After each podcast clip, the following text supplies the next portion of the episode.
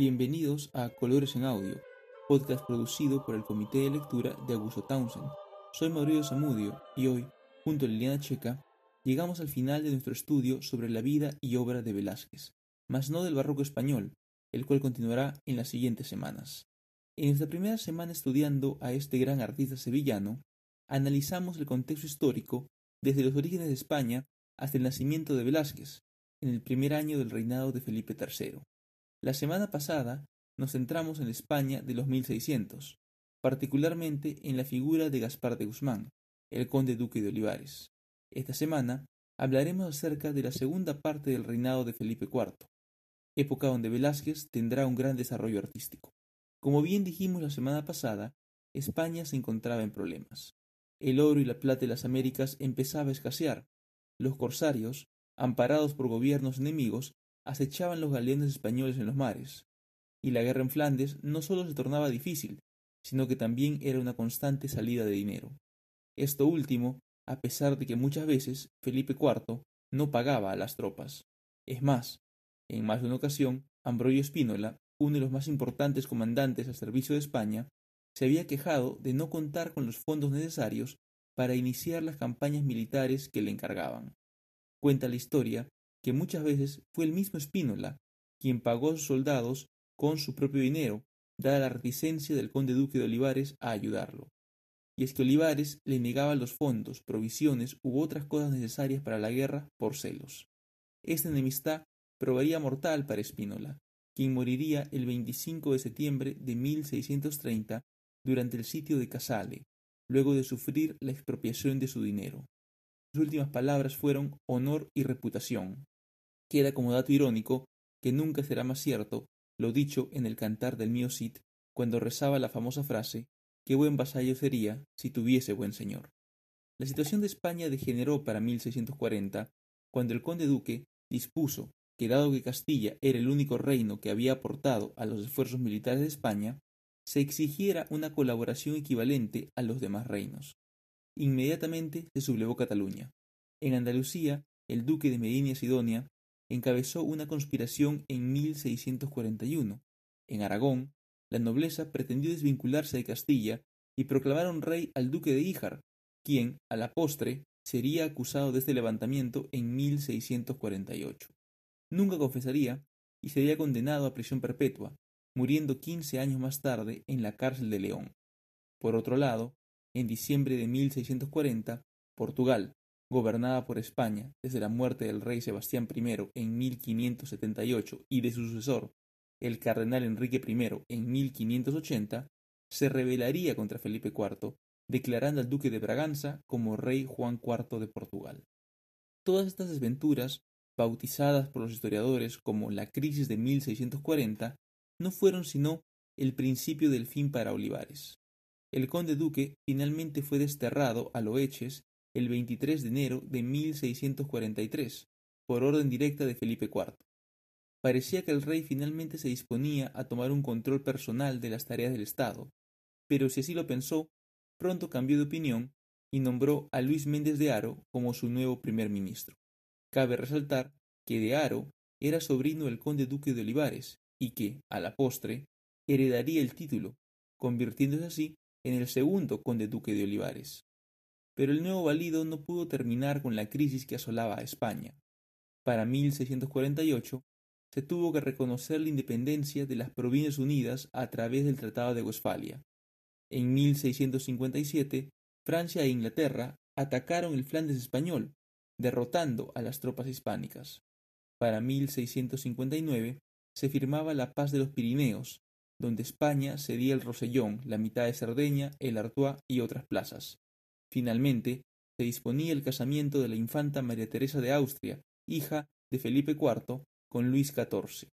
Así, a cien años del Tratado de Cateau-Cambrésis, que había supuesto la hegemonía española sobre Francia, los franceses lograban revertir la situación e imponerse sobre España. Felipe IV reinaría hasta 1665, cuando, enfermo de disentería, fallecería un 17 de septiembre, le sucedería en el trono su hijo Carlos II, a la postre el último monarca español de la Casa de Austria o Habsburgo. Ahora, luego de analizar el contexto de la segunda parte del reinado de Felipe IV, damos paso a Liliana Checa para que nos continúe hablando sobre la vida y obra de Velázquez. Buenas tardes, bienvenidos a esta nueva temporada de Colores en Audio. Se sabe que Velázquez pintó otra obra con una mujer desnuda, pero la Venus ante el espejo es la única que se conserva. Existen opiniones encontradas en cuanto a la fecha. Unos piensan que la hizo en 1644 y otros que la realizó hacia 1648 mientras estaba en Italia. El hecho cierto es que aparece en el inventario de la colección de don Gaspar Méndez de Aro, marqués de Liche y de Carpio, sobrino del conde duque de Olivares en 1651. Da la inclinación del marqués por las mujeres, se piensa que podría representar a su esposa o a una de sus amantes. Quizá por esa razón el artista coloca el rostro difuminado en el espejo para así reflejar el cuerpo desnudo de la mujer que el marqués amaba. Existen muchas referencias para la obra, la Venus de Urbino de Tiziano, la Venus dormida de Giorgione e incluso el propio Miguel Ángel. La originalidad de Velázquez radica en que coloca a una mujer de innegable hermosura que ya no se debe haber visto solo como la diosa, sino como la imagen de la belleza en sí misma. Por ello resalta aún más sus rasgos físicos gracias al cromatismo del paño azul y blanco y al cortinaje rojo, que dota de erotismo a la escena. Cupido su hijo aparece con la mirada inocente sosteniendo el espejo en el que se refleja el rostro de la diosa, pero al mismo tiempo, con las manos atadas, imposibilitado de hacer otra cosa que no sea contemplar a su madre. Con ese cuadro Velázquez entra en su última etapa. El manejo de la luz es espacial, logrado sobre la base de los contrastes de tonos. El artista se acerca a un estilo cada vez más depurado. Hacia 1656, Velázquez emprende una de las obras más importantes de la pintura occidental. El lienzo aparece por primera vez en los inventarios reales de 1666 con el título de El cuadro de familia, nombre que le da el historiador Palomino. Destinado al despacho de verano de Felipe IV, sobrevive el incendio del Alcázar en 1734. Fernando VII lo entrega al Museo del Prado y figura en el primer catálogo de esta pinacoteca. Recibe el título de Las Meninas por primera vez en el catálogo de 1843, escrito por Pedro de Madrazo. La obra recrea una escena cotidiana en una vieja sala del Alcázar de Madrid que servía de estudio al artista. Como relata Ortega y Gasset, en Palacio reinaba, además de Felipe IV, el aburrimiento. Para Lope de Vega, en Palacio, hasta las figuras de los tapices bostezan. El taller de Velázquez, sin embargo, era un lugar donde se podía romper la rutina, encontrar ocasión para la tertulia y observar al pintor en el momento de la creación. Allí acudía con frecuencia la infanta Margarita, personaje central del cuadro. En la pintura aparece recibiendo de María Agustina Sarmiento una pequeña jarra roja, la joven a la derecha, que se inclina hacia la infanta, es Isabel de Velasco. Ambas son las meninas, niña en portugués o damas de honor de la hija de los reyes. Pertenecen también a la nobleza y serán las que darán título al cuadro. A la derecha, detrás de un perro echado, aparecen dos personajes también reconocidos, una criada obesa de origen alemán, Mari Bárbola, y un enanito italiano, Nicolásito de Pertusato, ambos al servicio de la reina.